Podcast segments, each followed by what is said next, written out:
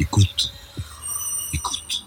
Bonjour, mon invité est Esther Benbassa, sénatrice, euh, mais aussi euh, intellectuelle. Vous étiez directrice d'études à l'école pratique d'autres études, donc vous avez une longue carrière universitaire avant d'entrer en politique. Vous êtes une intellectuelle en politique et on vous connaît pour euh, à la fois vos travaux et vos combats sur le racisme, sur les discriminations et aussi sur la mémoire juive. Donc vous êtes une spécialiste. Alors il y a beaucoup de débats aujourd'hui sur l'américanisation de la société française dès que l'on parle des luttes contre le racisme, comme si on venait, on importait un peu ces concepts d'outre-Atlantique. Qu'est-ce que vous inspire un peu cette idée? Je m'occupe aussi euh, beaucoup de la sécurité des femmes. Euh, ce sont des questions aujourd'hui euh, très importantes puisqu'on voit aussi que ceux qui combattent l'antiracisme combattent le féminisme, euh, combattent les, les réunions euh, non mixtes. Ce sont les mêmes. Hein, et c'est ce qui aussi nous attaque ici et là en disant qu'on est des islamo-gauchistes lorsqu'on est, euh, on est des, des, des euh, des, militants euh, de l'égalité, de l'équité, euh, et nous nous battons contre les discriminations. Donc, euh, c'est important aussi euh, qu'on ait été toujours du côté euh, des minoritaires pour défendre leur cause. Bien sûr, nous ne sommes ni islamistes ni rien du tout. Nous, nous sommes des démocrates et c'est pas à nous de soutenir l'islamisme. au contraire, c'est de combattre puisque nous sommes pour le progrès et pas pour l'obscurantisme. Euh, néanmoins, euh, ces derniers temps, euh, le, disons, cette opposition euh, à l'antiracisme est devenue une sorte, disons, d'identité nouvelle et avec la laïcité qu'auparavant. Alors, on ne sait jamais, euh, quand on parle de laïcité, on ne sait jamais euh, si euh, on parle de l'islam, de l'islamisme, de, de, de l'anticolonial, le décolonial. Non, on ne sait pas, on est là. Il y a une instrumentalisation de la laïcité qui est quand même notre pilier républicain.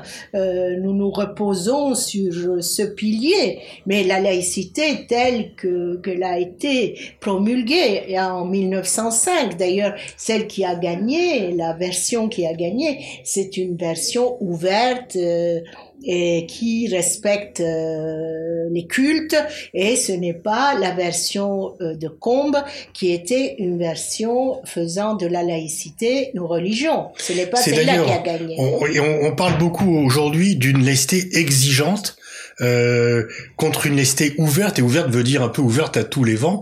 Euh, comment que pensez-vous justement de de ceux qui s'autoproclament des vrais laïcs, laïcité ferme, laïcité exigeante Est-ce que c'est pas tout simplement un abus de langage? Oui, il y a un abus de langage, mais surtout une instrumentalisation politique.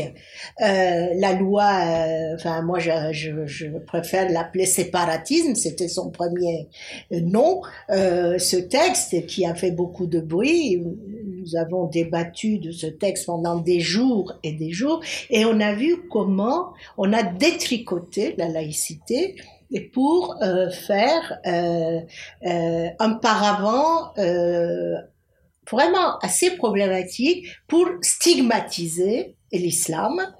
Et puis c'était étonnant parce qu'en en faisant cela, on a touché aussi les autres religions. Moi, j'ai reçu, j'étais très étonnée en tant que sénatrice, j'ai reçu du courrier euh, de, euh, de la conférence des évêques, euh, des protestants, euh, me disant, écoutez, nous sommes contre ce texte parce qu'il n'y a pas que l'islam qui est touché et c'est malheureux que l'islam ait été stigmatisé de cette façon-là, mais nous aussi, en tant que, et que religion, nous sommes, nous aussi, euh, disons, euh, stigmatisés sans le vouloir parce que on veut absolument que tout passe enfin que les associations euh, culturelles deviennent des associations culturelles, à ce moment-là, les catholiques, les protestants, ils se disent qu'est-ce qu'on va faire avec nos associations qui se battent euh, pour euh, l'immigration légale, légalisée, pour le pour toutes ces questions de pauvreté, le secours catholique et la CIMAD, etc. On peut pas les passer. Euh, disons, dans la catégorie culturelle, parce qu'à ce moment-là, euh, on nous demandera aussi euh, de ne pas dépasser euh, 10 000 euros de dons. Qu'est-ce que nous allons faire avec de si petits dons, vu le travail que nous faisons? Mais c'était des questions posé par des gens très euh, posés, pas du tout militants. Euh, C'était des oui, notables. institutionnels, enfin. Institutionnels. Et c'est alors que je me suis posé la question. Oui, bon, si les, euh, les associations euh, musulmanes euh, qui sont sous la loi de 1901, on va les passer euh, certaines d'entre elles en 1900, en loi 1905 Bon, c'est pas mal. On a fait ça pour les Juifs après la promulgation de la loi de 1905. Bon, on peut euh, imaginer ça dans des normes, euh, disons, acceptables. Là, c'était euh, carrément euh, poursuivre euh, à tout moment les associations, les mettre sous tutelle et, et en plus accompagné de de de de d'articles inimaginables si dans un mariage euh, algérien, d'Algériens à la mairie, il y a quelques personnes qui viennent avec le drapeau algérien, euh, on va pas euh, faire le mariage. Euh, des choses de ce genre qui étaient qui étaient quand même qui sautaient aux yeux. On n'avait pas besoin de on n'avait pas besoin d'utiliser la laïcité de cette façon-là, à savoir qu'avec cette loi, la laïcité n'est plus le respect aussi des cultes. Voilà. Et on a perdu euh, cette ouverture de la laïcité. Moi, je dirais, euh, comme Patrick Veil, la laïcité existe, on n'a qu'à l'appliquer. Au lieu de l'appliquer, on l'a détricotée et on a su et on a supprimé l'observatoire de la laïcité, ah oui. dont on, dont tous les acteurs de terrain reconnaissaient euh, l'immense qualité du travail et le fait qu'ils avaient, avec des moyens très limités, un, un travail réel. Oui, d'ailleurs, j'ai fait une intervention dans ce sens. Mm. Euh, en demandant à Darmanin euh, de ne pas supprimer l'observatoire, puisque euh, je osais dire quand même, ce qui est vrai, euh, que le travail qu'il faisait nous servait à nous aussi comme intellectuels, euh, parce que on avait des données et ça nous permettait de voir les choses autrement, plus clairement, etc. Mais là, il voulait se débarrasser de l'observatoire et faire, même si l'observatoire dépendait quand même du Premier ministre, ils ont voulu euh, faire une unité maintenant, une structure sous la tutelle, mais aussi euh, sous la pression du gouvernement. Alors Esther, euh, vous participez euh, depuis longtemps à des débats, d'abord comme universitaire, maintenant comme politique. Est-ce que vous avez le sentiment qu'il y a une dégradation du débat intellectuel et politique en France, que celui-ci devient de plus en plus hystérisé et que euh, l'insulte euh, ou l'anathème remplace trop souvent l'argument où vous dites non, finalement ça a toujours été comme ça et bon, ça apparaît aujourd'hui mais en fait on a toujours eu des excès dans le débat. Est-ce que vous pensez que c'est comme avant ou non, il y a vraiment quelque chose qui est en train de changer? Moi, je n'ai pas la nostalgie du passé, euh, mais je dirais que aujourd'hui, euh, en raison de, de, ce manque de programmes, de programmes qui puissent intéresser nos citoyennes et citoyens. On n'a pas de, de programme. Alors maintenant, euh, en politique, c'est devenu des anathèmes, des polémiques. Nous sommes un pays tout le temps en polémique euh, et, et, en train tout le temps de chercher un bouc émissaire. Et vous m'aviez posé au début de notre conversation euh, cette question de l'antiracisme, etc. Tout viendrait d'Amérique. Oui, en Amérique, peut-être il y a eu des excès parce que euh, tout cela a mené à une dépolitisation des, Américains et euh, l'arrivée de Trump au pouvoir n'est pas un hasard. Les jeunes Américains sont davantage disons, euh, dans ces questions identitaires que dans la politique. Peut-être qu'ils n'ont pas tort, mais il y a des abus toujours dans lorsqu'il y a des mouvements, euh, des vagues euh, qui, euh, disons, dominent et qui, avec le temps, euh, s'affaiblissent.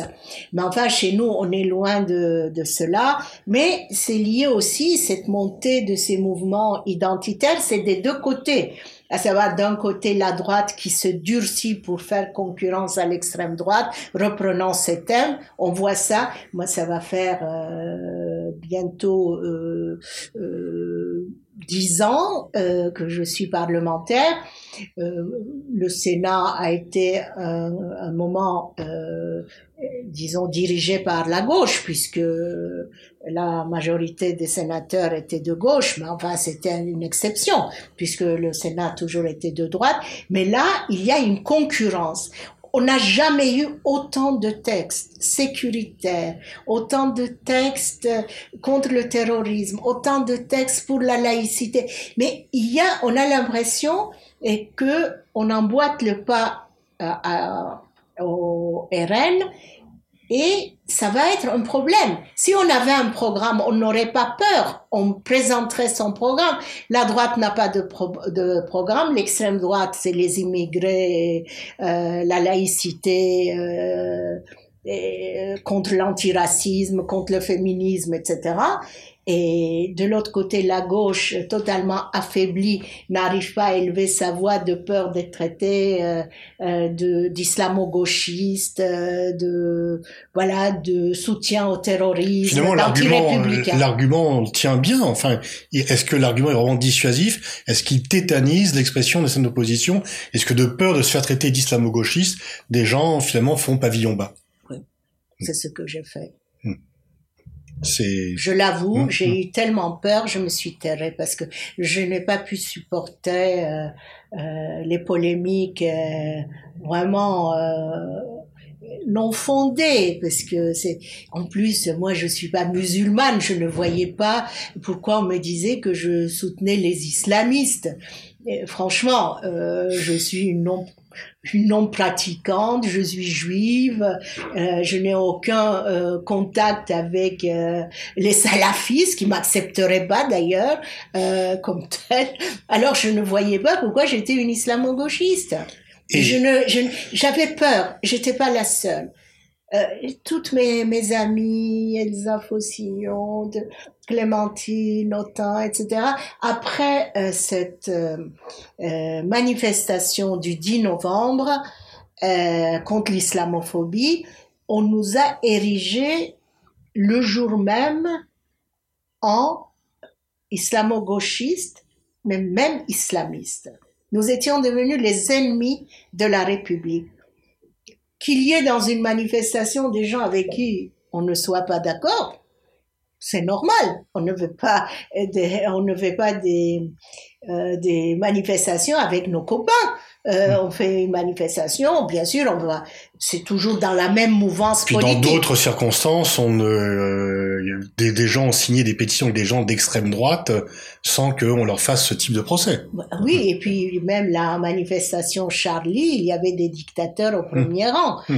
Et nous étions tous et toutes désolés de ce, pas désolés seulement, dans une profonde tristesse pour ce qui était arrivé. Et c'est injustice d'être tué pour, euh, parce que on, on veut exprimer euh, librement sa pensée, ses vues. Et là, on était devenus les ennemis. Moi, j'ai vu comment, euh, en raison d'une photo, euh, je n'avais même pas vu que les personnes qui étaient derrière moi avaient un autocollant où -hmm. il y avait euh, une étoile de cinq branches et pas de six, et sur, la, sur euh, laquelle était marqué. Euh, que les personnes euh, qui ont voulu se photographier avec moi avaient des drapeaux euh, français. Ils avaient des chapeaux en crépon avec le drapeau, etc.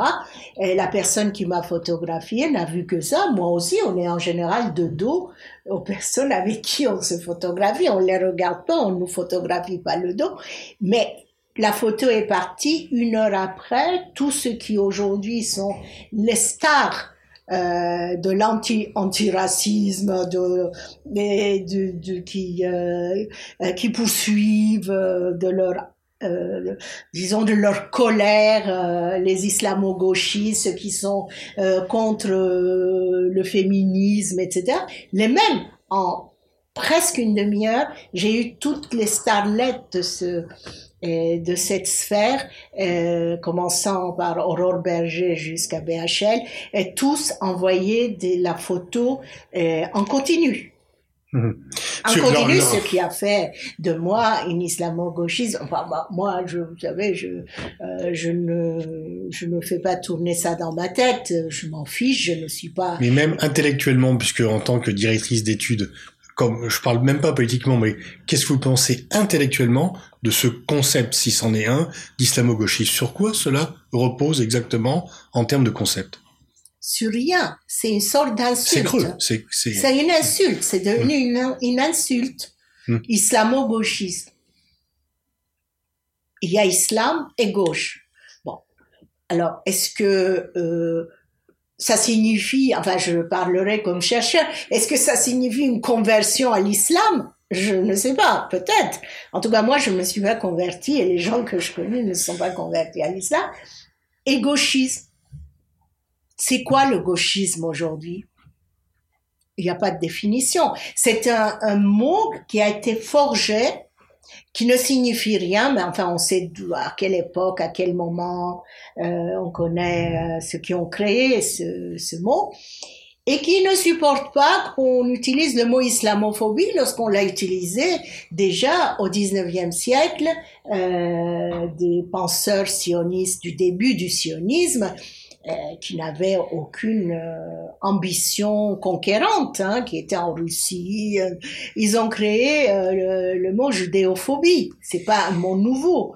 peut-être la phobie, ça peut déranger le mot, mais quand même, c'est Pinsker, le père du sionisme russe, et qui a créé le mot euh, judéophobie. Et on comprend pas pourquoi euh, il y aurait des phobies euh, qui ne se ressembleraient pas.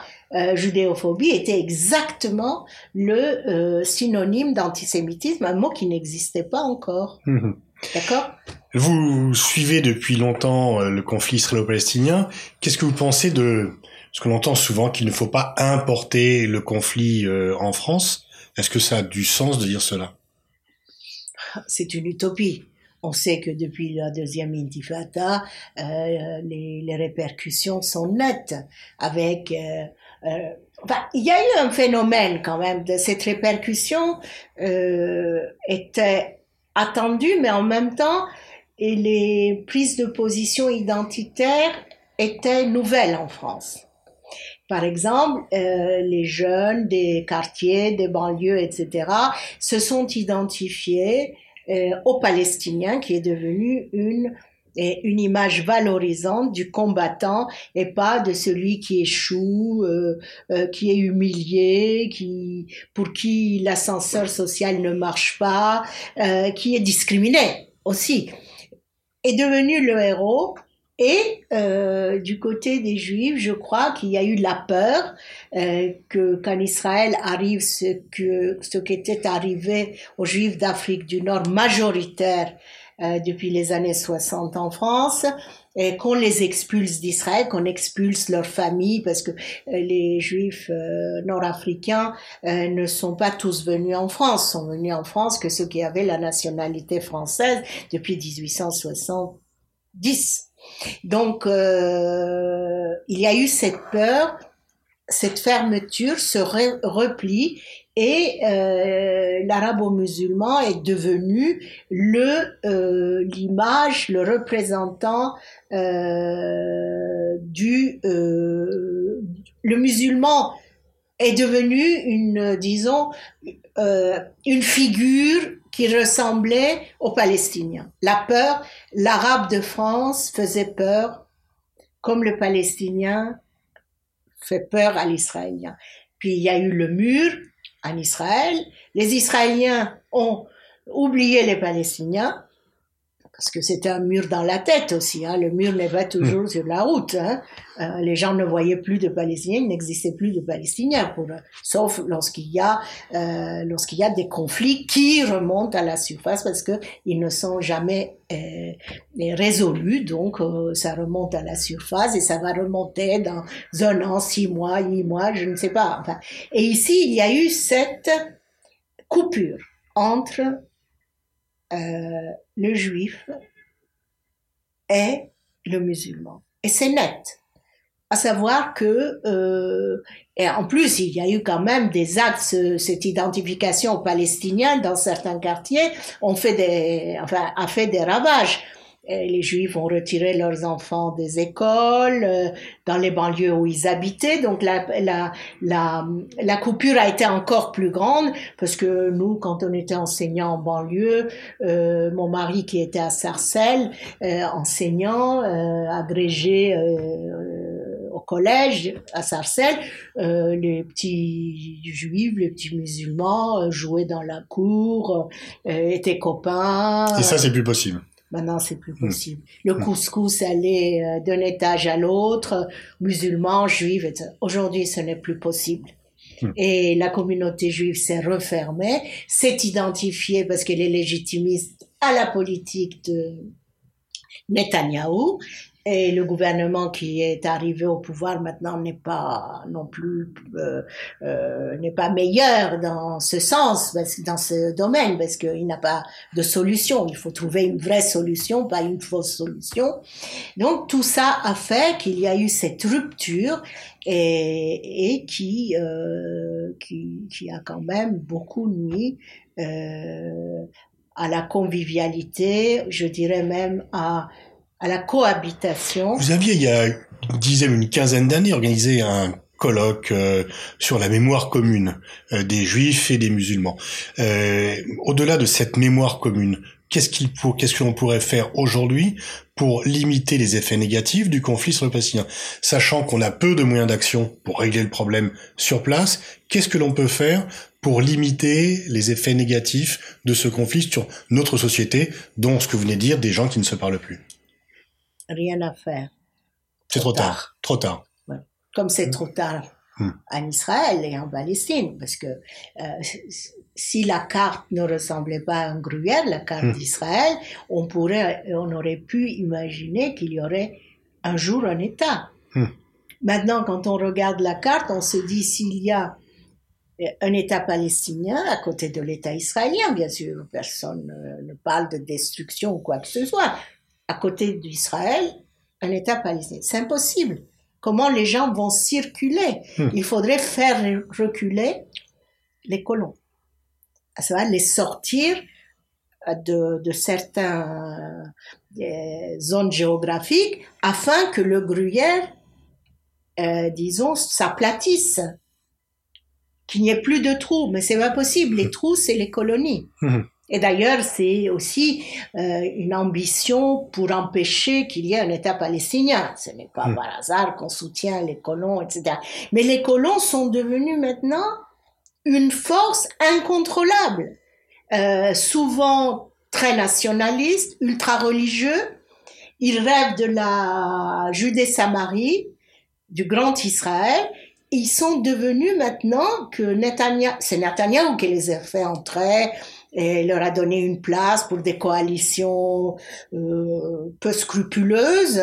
Et, et, là, cette force existe et on a vu que euh, les derniers événements ont choqué les Israéliens. Moi, j'ai entendu des gens me dire, des gens de droite en Israël me dire, Écoute, notre vrai ennemi, euh, ce n'est pas le Palestinien, mais c'est ces nationalistes ultra-religieux qui lynchent euh, des Arabes euh, devant nos fenêtres.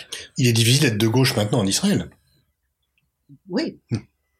Mais enfin, ça bouge quand même, plus hmm. qu'ici. Hmm. Plus qu'ici, euh, j'entends, bien sûr, il faut pas confondre l'Israélien, le Juif, il faut pas confondre, mais en Israël, au moins, et, il y a des mouvements actifs, des associations, des ONG, etc., qui font du travail.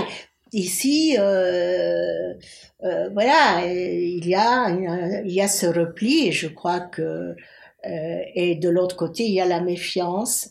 Et puis, au milieu, il y a bien sûr ces gens euh, qui confondent antisionisme, antisémitisme, et qui euh, israéliens, juifs, etc. Euh, c'est ça, c'est une autre couche de la société. Il faut pas ramener les défenseurs de la cause palestinienne à cette couche seulement, euh, parce qu'on peut ne pas être d'accord avec la politique de Netanyahou ou de ses successeurs, euh, mais en même temps ne pas être antisémite. Euh, bon, euh, le, le, juif qui est en France a des peurs liées à son histoire d'exil, de, enfin d'abord chronologiquement de destruction de, des, des juifs, euh, puis de, pendant la Seconde Guerre mondiale, et puis l'exil des pays de, musulmans. Et tout cela s'ajoute à un traumatisme qu'on ne peut pas non plus ne, ne pas respecter. Mhm. Il y a ce traumatisme mais aujourd'hui, je crois que, vu aussi euh, l'espace occupé par euh, ceux qui ont fait de la laïcité une religion, euh, ceux qui sont euh, contre tout ce qui bouge. Et il y a même euh, euh, des idées d'extrême droite qui peuvent, mais qui vont progresser et chez certains juifs de peur de nouveau. Tout cela se mélange et nous sommes dans un pays où le dialogue est de plus en plus rare et la polémique a remplacé le dialogue, les, aussi les invectives. Hmm. Conclusion pessimiste, mais peut-être malheureusement lucide. Merci Estelle Babassa. Merci à vous et pour toutes ces questions. Bon, j'ai donné mon avis. Hein. Vous étiez là pour ça. Vous étiez là pour ça. Merci Esther.